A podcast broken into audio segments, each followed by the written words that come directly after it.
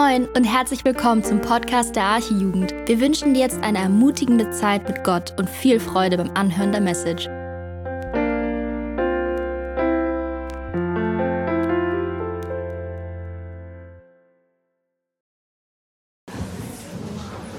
Ja, auch von mir einen wunderschönen guten Morgen. Ich hoffe, es geht euch allen gut.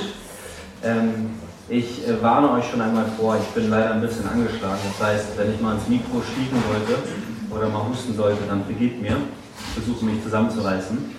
Ähm, aber weil wir so viele neue Leute auf der Freizeit haben oder viele auch, die mich nicht kennen und die ich auch nicht kenne, stelle ich mich einmal ganz kurz vor, so wie das Niklas auch gestern gemacht hat. Und zwar heiße ich Leon, ich bin der Typ, der gestern 29 geworden ist und bin verheiratet mit meiner Frau Mejana. Wir erwarten nächstes Jahr ein Kind.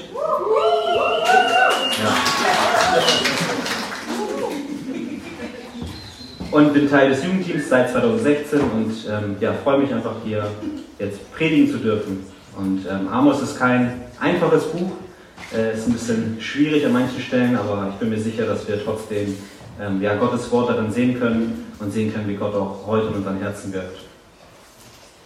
Ich hoffe, ihr hattet alle eine gute erste Nacht. Ähm, Bernd hat mir schon einige Fragen vorweg, äh, vorweggenommen.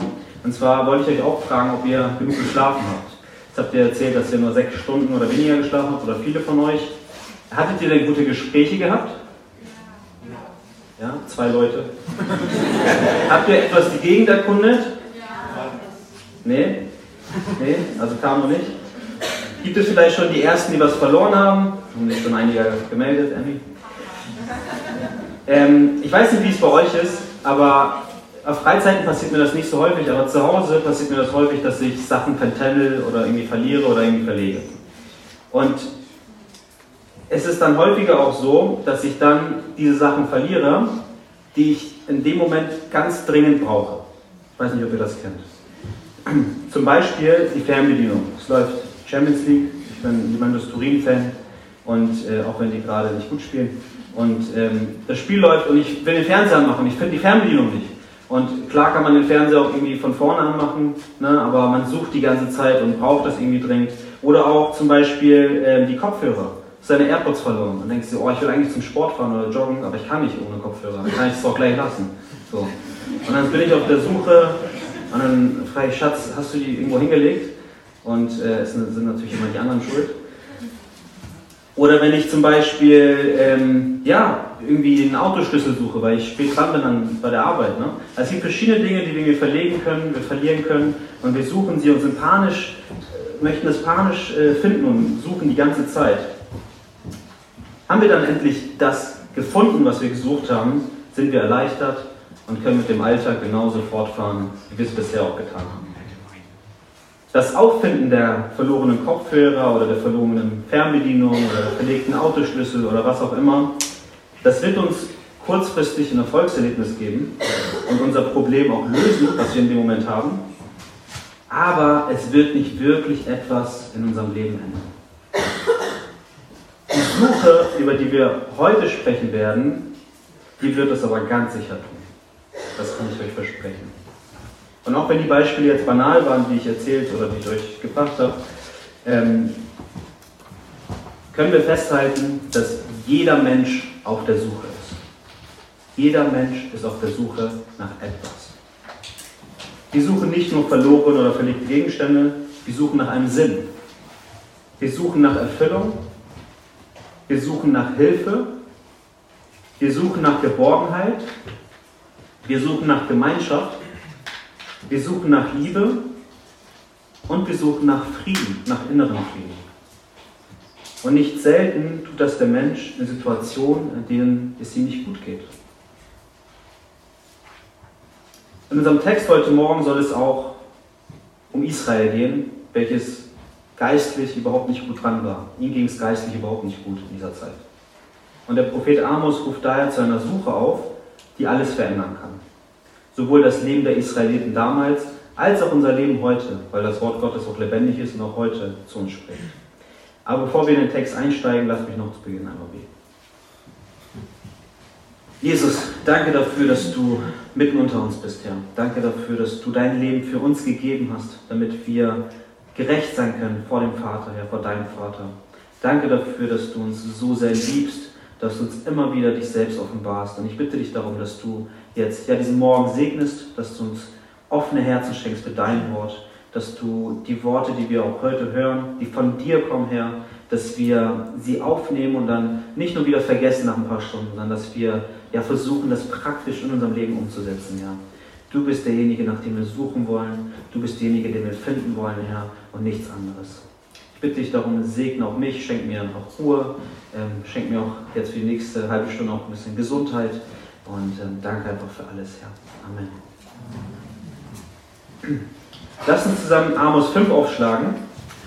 Ähm, Niklas hat ja gestern ähm, vier Kapitel auf einmal gemacht, also Kapitel 1 bis 4 und heute machen wir mit 5 weiter.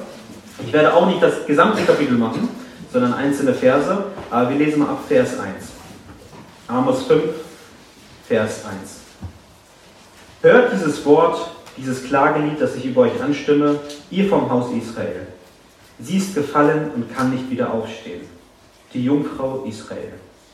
Hingestreckt liegt sie auf ihrem eigenen Land, niemand richtet sie auf. Denn so spricht der Herr, denn so spricht Gott der Herr, die Stadt, die tausend Mann stellt, wird nur hundert übrig behalten. Und die, welche hundert stellt, wird nur zehn übrig behalten für das Haus Israel. Denn so spricht der Herr zum Haus Israel, sucht mich, so werdet ihr leben, und sucht nicht Bethel auf, und geht nicht nach Gilgal, und zieht nicht hinüber nach Beersheba, denn Gilgal wird in die Gefangenschaft wandern, und Bethel zum Unheilshaus werden. Sucht den Herrn, so werdet ihr leben. Sonst wird er das Haus Josefs wie ein Feuer überfallen und es verzehren, und niemand wird Bethel löschen. Bis dahin. Meine Predigt trägt den Titel Sucht mich und lebt. Und ich habe meine Predigt in zwei Punkte unterteilt, wobei der erste Punkt ein bisschen mehr Zeit annimmt als der zweite. Der erste Punkt, für die, die mitschreiben, lautet, suche nicht nach Bethel. Suche nicht nach Bethel. Und der zweite Punkt lautet, suche den Herrn und lebe. Suche nicht nach Bethel. Wie auch schon in den Kapiteln davor spricht Amos hier wieder zum Volk Israel in einer ernsten Art und Weise. Wir haben das von Niklas schon gestern gehört. Es ging nicht um irgendwas. Es, waren ernste Worte, die an das Volk gerichtet wurden. Und wie im gesamten Buch Amos eigentlich auch, geht es um das drohende Gericht über Israel. Es geht um die Erklärung, wieso dieses Gericht kommt und in was für eine Art und Weise es kommen wird. Und dabei bezeichnet er Israel als Jungfrau, die zu Boden gefallen ist und sich selbst nicht mehr aufrichten kann. Damit will Amos auf die tragischen Umstände von Israel aufmerksam machen. Zwar erlebte Israel in ja, materieller Hinsicht eine erfolgreiche Zeit, aber geistlich befanden sie sich eigentlich kurz vor dem Tod.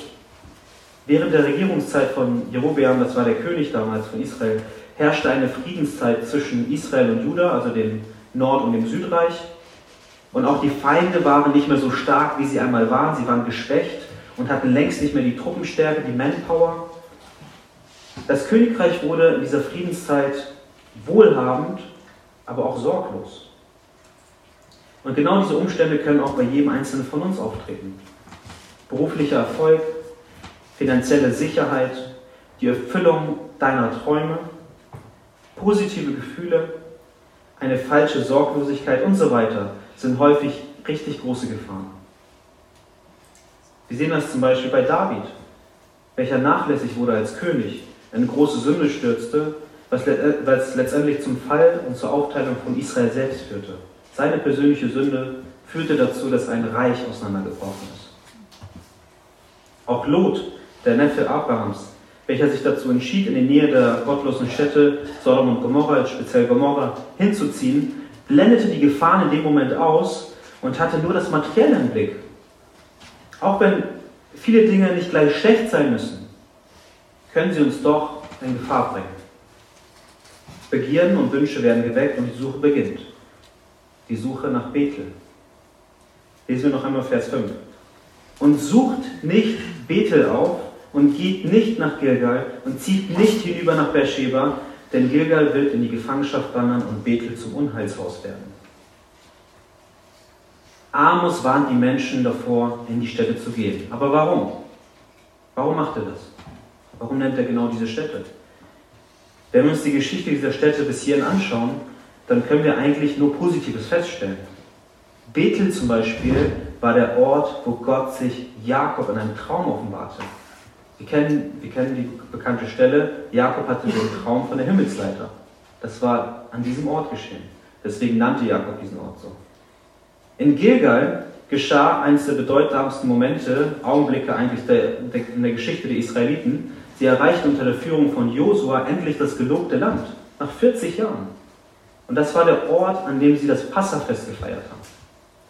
Beersheba war der Ort, wo Abraham mit Abimelech einen wichtigen Bund schloss. Wir sehen also, dass diese Orte, anders als Sodom und Gomorra, die damals schon bekannt waren dafür, ähm, gottlose Städte zu sein und voller Sünde zu sein, dass das biblische Städte waren, die schon zum Alten Testament erwähnt wurden und in einer sehr positiven Art und Weise erwähnt wurden. Und jetzt spricht Gott durch Amos und sagt, geht nicht in diese Städte, nicht in die Stadt, in die Stadt und in die Stadt. Okay. Wieso? Denn an diesen Orten war zur, zur gegebenen Zeit, also damals, nichts mehr übrig von Gottes Wundern. Es war nichts mehr übrig von der eigentlichen Bedeutung, die damals, die vor dieser Zeit noch da war. Es war alles verloren gegangen. Auch diese bedeutsamen Städte fingen an, wie wir es gestern auch schon gehört haben, dem Götzenkult zu opfern und Götzendienst zu betreiben. Wirklich traurig, wenn man überlegt, ja, wofür diese Orte eigentlich standen und was für Meilensteine das eigentlich in der Geschichte der der, der Juden waren. Also was für, was für wichtige Punkte das waren. Und jetzt gingen die Menschen dorthin, um Baal anzubeten und andere Götzen anzubeten. Heute ist es leider nicht anders. Auch jetzt suchen Menschen Orte auf, in denen sie alles andere als Gott anbeten. Doch wie sollten wir Christen uns verhalten? Zwei Gedanken mal dazu. Der erste Gedanke, umgib dich nicht, umgib dich mit einem Umfeld, das dich nicht zur Sünde verleitet. Umgib dich mit einem Umfeld, das dich nicht zur Sünde verleitet. Manchmal kommt es vor, dass ähm, einige von uns, und ich zähle mich da auch mit rein, ich hatte auch solche Situationen, ähm, sorglos mit gewissen Themen umgehen. Dass wir sagen, ach, das ist nicht so schlimm. Ach, sieh das nicht so an. Und Orte, an denen Christen eigentlich nichts so zu suchen haben, werden manchmal ausgewählt, um zum Beispiel gemeinsam einen netten Abend zu verbringen, um feiern zu gehen, um den Abend ausklingen zu lassen, um zu chillen, um viele andere Dinge zu tun. Doch setzen wir uns eigentlich damit auseinander, wo, wofür diese Orte eigentlich stehen. Ja, damit ist es nicht gemeint, dass wir überall, wo wir hinfahren, erstmal reflektieren darüber, ob ich jetzt dahin fahren möchte oder nicht. Aber es gibt gewisse Orte, wo ich glaube, dass jeder Christ, ja, wo, wo so eine Alarmglocke angeht im Gewissen, wo man, wo man zumindest so ein bisschen zweifelt und sagt, ah, es ist doch richtig, dass ich da hingehe oder nicht. Ignoriert dieses Signal nicht. Es hat einen Grund und dieses Signal wird nicht ausgelöst von irgendwem, das ist der Heilige Geist, der durch ihn spricht.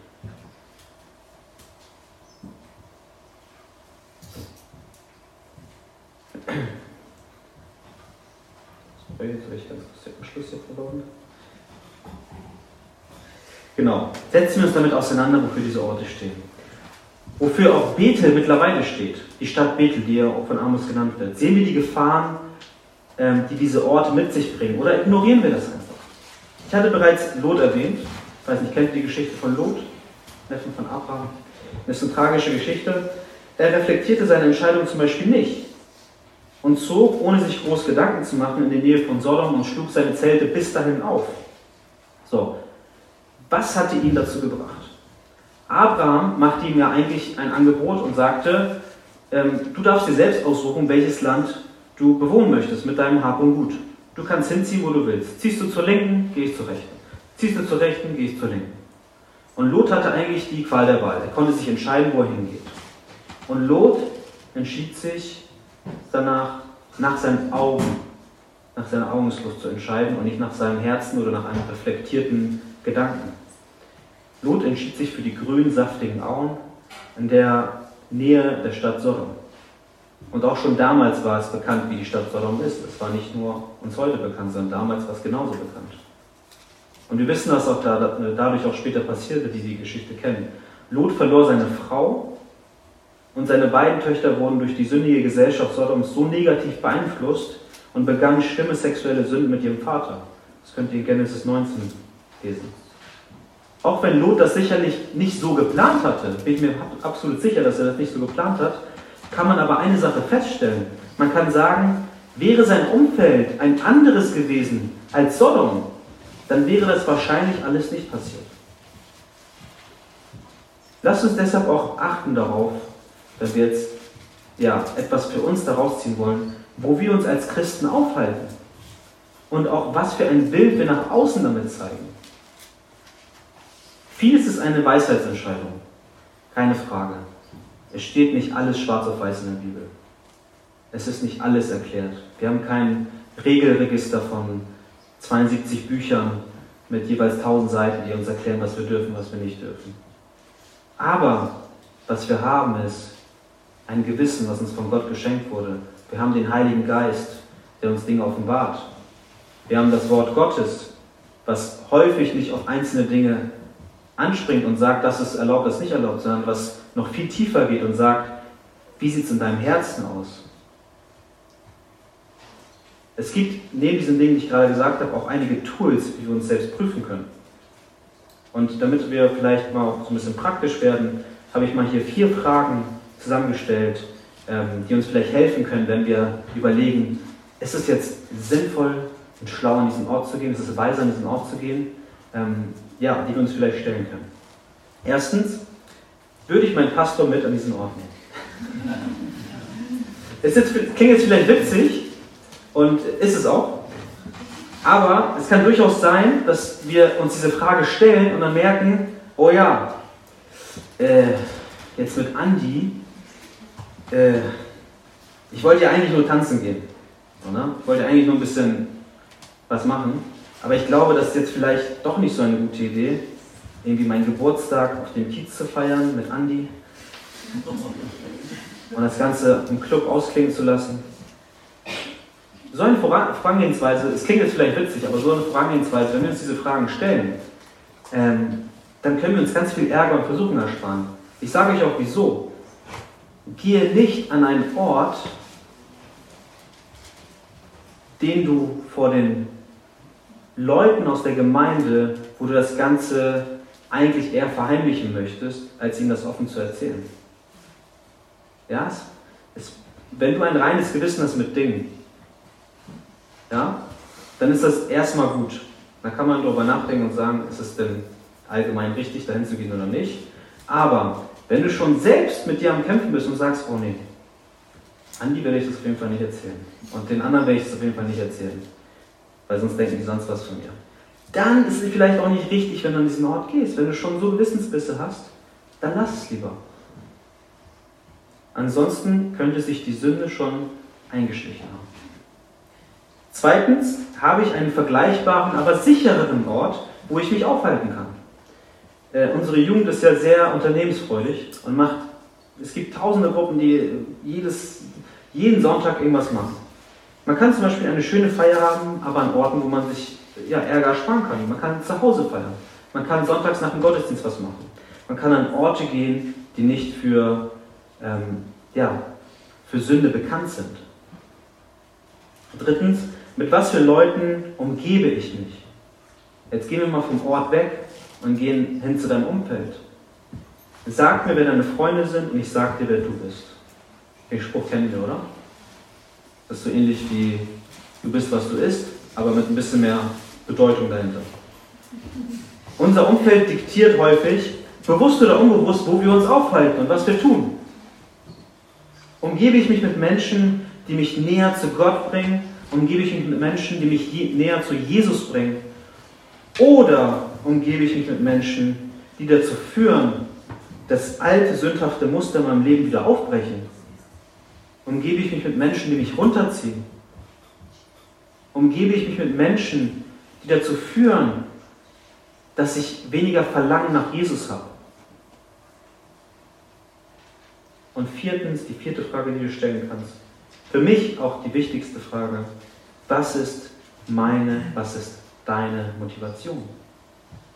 Steht das Verlangen, gerade das zu tun, worauf ich Bock habe, über den Gehorsam Gott gegenüber? Möchte ich ein Vorbild im Glauben sein und einen weisen Umgang mit allem haben? Oder möchte ich ständig an der Klippe entlang laufen und meine Grenzen austesten, so nah ans Feuer rangehen, wie es geht, ohne mich zu verbrennen? Es passiert ja schon nichts. Und lediglich darauf achten, einfach nur nicht etwas allzu Schlimmes zu tun. Diese vier, vier Fragen können uns helfen, ähm, ja, eine weise Entscheidung zu treffen. Das sind jetzt keine Gebote oder Gesetze, das sind ja, Hilfestellungen. Jeder kann sich auch eigene Fragen überlegen und sich diese in dem Moment stellen. Doch häufig ist es so, es ist nicht eindeutig. Ne? Wie gesagt, nicht alles steht in der Bibel, nicht alles ist schwarz auf weiß da drin und nicht jede einzelne Situation ist irgendwie erklärt. Manchmal ist die Grenze ein bisschen schwammig. Und man ist, man ist sich irgendwie unsicher, man weiß nicht, wie man Dinge handhaben soll. Vor allem, wenn du vielleicht erst recht frisch im Glauben bist. Im Zweifel hilft uns immer 1. Korinther 10, Vers 31, denn das gilt immer. Das gilt immer. Und dort steht, also 1. Korinther 10, Vers 31, ob ihr nun esst oder trinkt oder was ihr auch tut, das tut zu Gottes Ehre.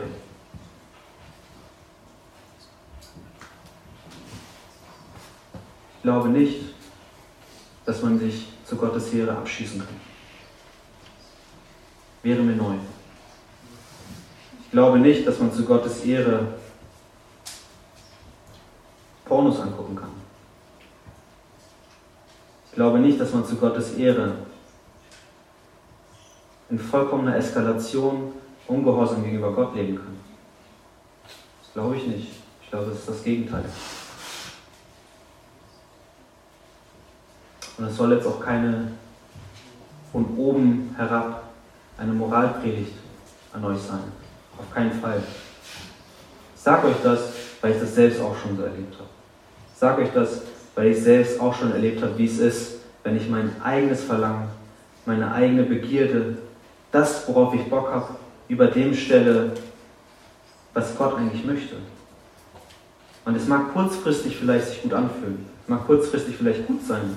Es mag auch einem gut gehen. Es mag bei dir laufen. Aber irgendwann, irgendwann wirst du merken, dass es nicht das Wahre ist.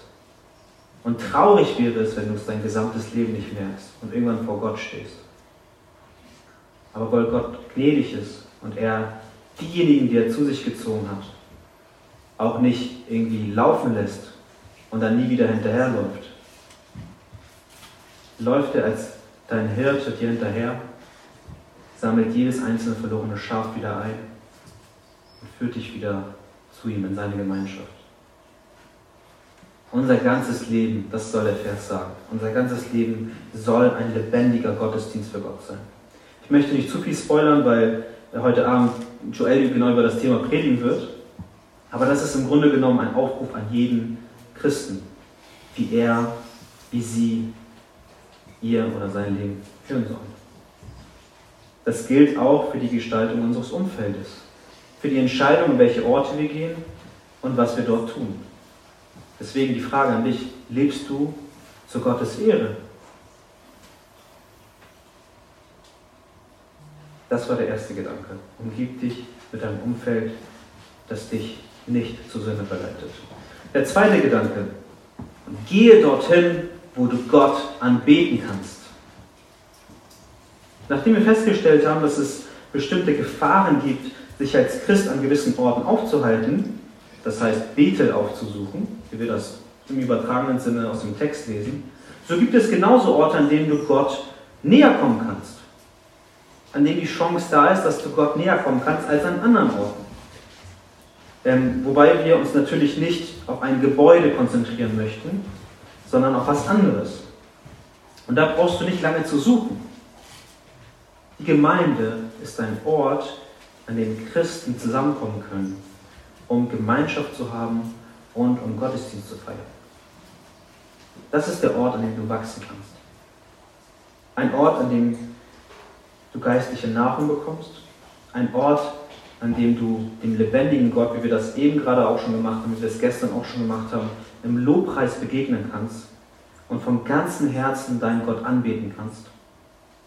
Ein Ort, an dem wir Menschen mit derselben Hoffnung haben, die uns zuhören, die uns Rat geben, die dich ermahnen, die dich aber auch trösten, die mit dir lachen und mit dir weinen. Und deswegen suche echte Gemeinschaft mit Christen. Echte Gemeinschaft mit Christen. Ja?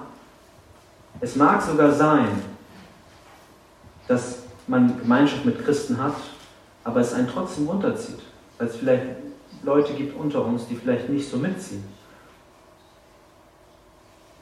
Und das kann einen auch selbst runterziehen. Man hat zwei Möglichkeiten. Entweder sagt man, hey, ich merke, es tut mir nicht gut, ich muss mich jetzt vielleicht mal von dieser Person trennen oder mich zurückziehen. Oder du sagst, hey, ich versuche diese Person, für diese Person ein Segen zu sein und diese Person wieder näher zu Gott zu bringen. Denn das ist auch mein Bruder im Glauben, das ist auch meine Schwester im Glauben. Betet zusammen, fördert euch gegenseitig im geistlichen Wachstum. Das kannst du nirgendwo besser als in einer gesunden Gemeinde. Und es gibt auch einige, die sagen, hey, ich brauche keine Gemeinde, ich kann das Ganze auch zu Hause machen. Ja, theoretisch schon. Aber praktisch wird es zehnmal schwieriger sein, als in einer Gemeinde zu sein, wo du mit anderen Christen bist, in deinem Alter am besten noch, ähm, und die das Gleiche erleben. Ähm, das Ganze wird es erheblich erleichtern. Wie gesagt, dabei ist das Gebäude nicht entscheidend, sondern die Versammlung der Gläubigen ist entscheidend. Und wir sollen der Versammlung nicht fernbleiben, heißt es in Hebräer 10, Vers 25. Das sei auch mal gesagt. Gehe dorthin, wo du Gott anbeten kannst. Das gilt auch für deine Gedanken. Äh, wer von euch hat ein Smartphone? Ich glaube, ein paar mehr noch, ne? Okay, wer von euch hat Insta, Facebook oder YouTube? Okay. Wie ich erwartet hatte, einige von uns, keine Überraschung. Ähm, kennt ihr das, wenn ihr aus Langeweile anfangt, einfach durch Instagram zu scrollen? Wie so ein Zombie? Oder durch YouTube scrolls? Danke, Bernd. Du ziehst dir ein Video nach dem anderen rein, ein Meme nach dem anderen, sitzt auf deinem Sofa, auf deinem Bett, liegst im Bett, lachst du vor dich hin, dann ist deine Miene wieder normal, dann scrollst du weiter. Du guckst auf die Uhr und merkst plötzlich, oh, ich habe schon fast zwei Stunden am Handy verbracht, das ist jetzt echt spät, ich muss mal echt ins Bett, ich muss morgen um sechs aufstehen. Was glaubst du, wie wird es sein? Das ist jetzt was Realistisches, was ich erzählt habe. Dadurch, dass ihr gelacht habt, weiß ich, dass es auf, auf einige von euch zutrifft. Ich weiß es auch, weil es auch auf mich zutrifft. Was glaubst du, wie wird es sein, wenn du abends jetzt noch, bevor du ins Bett gehst, ähm, betest? Wie wird das sein? Ich glaube, es kann sein, es kann sein, dass unsere Gedanken so vollgemüllt sind von Sachen, dass wir Schwierigkeiten haben, uns zu konzentrieren, ständig vielleicht von komischen Gedanken gestört werden oder einfach viel zu müde sind fürs Gebet. Wir sind gedanklich an einen Ort gegangen, wir sind gedanklich nach Bethel gegangen, wo wir keine Grundlage gelegt haben, um mit unserem himmlischen Vater zu sprechen. Wieso sage ich das? Weil wir uns Jesus als Vorbild nehmen können. Was hat Jesus getan, äh, bevor er ins Gebet ging? Was hat er getan? Er zog sich zurück. Er zog sich zurück. Und da gibt es unzählige Stellen in dem Evangelium, wo wir das lesen. Weg von dem Ort voller Trubel und Lärm und hin zu einem Ort der Ruhe und Stille. Und das nicht nur physisch, sondern auch gedanklich, da bin ich mir absolut sicher. So schaffte Jesus eine Grundlage für ein gesundes, ehrliches Gebet zu seinem Vater im Himmel. Ein, ein ruhiger Ort, das können wir uns merken, ein ruhiger Ort und klare, geordnete und ehrliche Gedanken ergeben ein gesundes Gebet. Jesus suchte die Gegenwart Gottes und das führt uns zum zweiten Punkt, der kürzer ausfallen wird, viel kürzer. Suche den Herrn und lebe. In der Schulzeit hatte ich damals ein Freund, mein bester Freund damals, und hatte ein Gespräch mit ihm über den Glauben. Er war überzeugter Atheist und glaubte nicht an Gott, höchstens vielleicht an ein übergeordnetes Wesen, aber er glaubte nicht, dass er jemals Rechenschaft vor einem Gott ablegen müsste, weder für seine Gedanken noch für seine Taten noch für irgendwas anderes. Ich fragte ihn, wie er sich so sicher sein könnte, und er sagte, weißt du Leon, vielleicht habe ich dir das nie erzählt, aber ich habe Gott auch schon mal gesucht. Ich wollte wissen, ob es ihn wirklich gibt. Ich betete zu Gott und sagte ihm, dass er mir nur ein einziges klares Zeichen geben soll und ich würde glauben. Doch Gott antwortete mir nicht. Irgendwann gab ich die Suche auf und ich finde es gut, Leon, wenn es dir hilft, aber ich glaube nicht an Gott. Weil ich ihn noch nie gesehen habe, gehört habe oder in irgendeiner Weise gefunden oder gefühlt habe. Als ich das Gespräch mit meinem Freund hatte, war ich 16 Jahre alt. Sehr frisch im Glauben, ich war voller Tatendrang, aber ich war nicht darin, gut zu argumentieren oder in irgendeiner Weise, ja, das, was ich glaube, auch irgendwie in Worte umzusetzen. Ich wusste nicht genau, was ich ihm antworten sollte, bin ich ganz ehrlich zu euch. Hatte er Gott vielleicht nicht lange genug gesucht und deshalb nicht gefunden? Hatte er Gott auf eine falsche Art und Weise gesucht? Ich konnte es ihm damals nicht erklären. Und auch heute kann ich es nicht definitiv sagen, wieso es so gelaufen ist, wie es gelaufen ist bei ihm. Aber was ich sagen kann, ist, dass wir alles im Wort Gottes finden darüber, was Gott über sich sagt. Und wir lesen das, wir kennen den Vers, den bekannten Vers aus Jeremia 29, Vers 13. Dort heißt es, ja, ihr werdet mich suchen und finden, wenn ihr von ganzem Herzen nach mir verlangen werdet. Ja, ihr werdet mich suchen und finden, wenn ihr von ganzem Herzen nach mir verlangen werdet. Gott gibt uns eine feste Zusage. Es ist nicht nur eine Option, sondern es ist eine feste Zusage, dass er sich finden lassen wird, wenn du ihn von ganzem Herzen suchst. Jesus spricht, bittet, so wird euch gegeben. Suchet, so werdet ihr finden. Klopft an, so wird euch aufgetan. Im Psalm 34, Vers 5, 5 sagt David, als ich den Herrn suchte, antwortete er mir und rettete mich aus allen meinen Ängsten. Gottes Zusage ist da. Und das sind jetzt nur einige Verse, die alle in einem unterschiedlichen Kontext äh, auf die eigene Art und Weise, wo Menschen den Herrn gesucht haben und gefunden haben. Gottes Zusage ist da.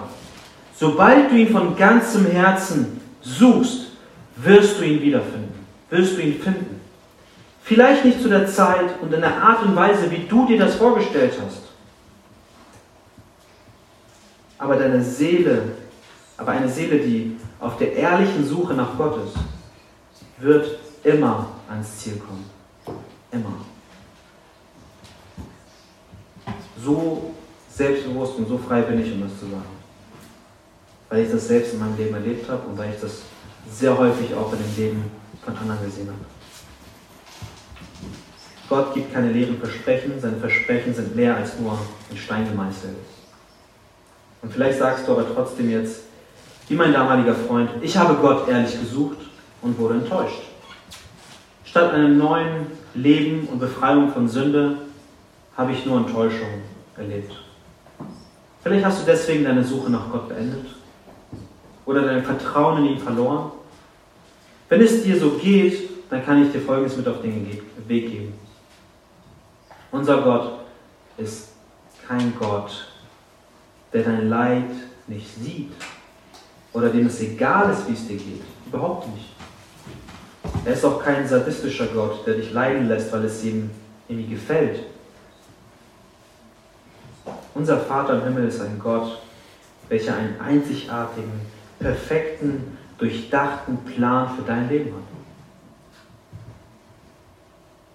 Dieser Plan mag sich vielleicht jetzt gerade dir noch nicht ganz erschlossen haben. Das geht uns wahrscheinlich allen in gewissen Bereichen so. Aber sei dir sicher, Gott hat einen Plan. Es läuft nicht alles so, sondern er hat einen Plan. Dein Leiden, deine Depression, deine Krankheit, dein Liebeskummer, deine Einsamkeit, deine seelischen Schmerzen, dein scheinbar vergeblicher Kampf gegen die Sünde sind Gott nicht egal. Absolut nicht. Ganz im Gegenteil.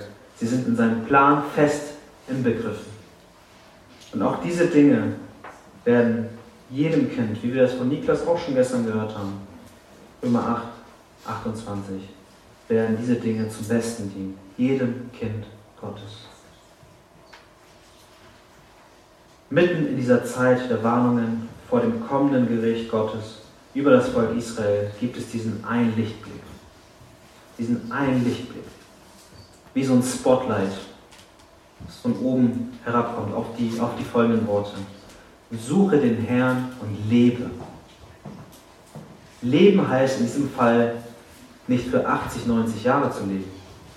Leben heißt ewiges Leben. Und dieses ewige Leben findest du nur bei Gott. Es ist ein echt unglaubliches Geschenk Gottes. Wenn wir darüber nachdenken, dann werden wir darauf kommen, dass, dass wir eigentlich nur Tod und Hölle verdient haben. Nichts anderes haben wir verdient. Nicht mehr und nicht weniger. Doch Gott liebt die Welt so sehr. Er liebt die Welt so sehr, dass er es zuließ, dass sein eigener Sohn hingerichtet wurde, damit wir gerecht vor dem Vater stehen dürfen.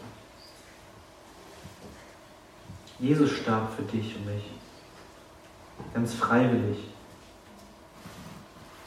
weil er dich und dich liebt. Das ist die Wahrheit. Nicht mehr und nicht weniger. Und alle, die von ganzem Herzen an diesen Jesus glauben und glauben, dass er von den Toten auferstanden ist, werden dieses ewige Leben erhalten. Römer 10, Vers 9. Und zum Schluss, jeder Mensch ist auf der Suche nach Gott. Manche suchen Gott im Materiellen, manche in Personen, manche suchen ihn in Träumen und Wünschen. Tun wir das, dann entwickelt sich unsere Suche zwangsläufig in Götzendienst. Und wir beten vergängliche Dinge an. Wir beten dann nichts anderes an als die Menschen damals in Bethel. Suchen wir aber den Gott der Bibel, dann erwartet uns, dann erwartet dich persönlich ewiges, nicht verlierbares Leben. Ein Leben mit Jesus. Geprägt von Hoffnung in dieser dunklen Zeit. Und vor allem aber auch die Gewissheit, dass du ihn eines Tages sehen wirst, wie er zu Rechten des Vaters sitzt, wie er dich mit offenen Armen empfängt. Ich weiß nicht, wie es euch geht, aber für mich, das, das wird der krasseste Tag sein, wenn wir endlich Jesus sehen. Amen. Amen.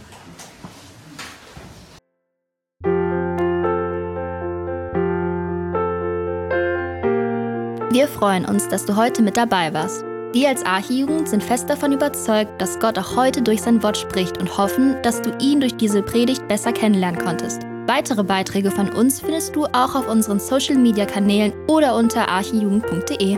Bis dann, tschüss!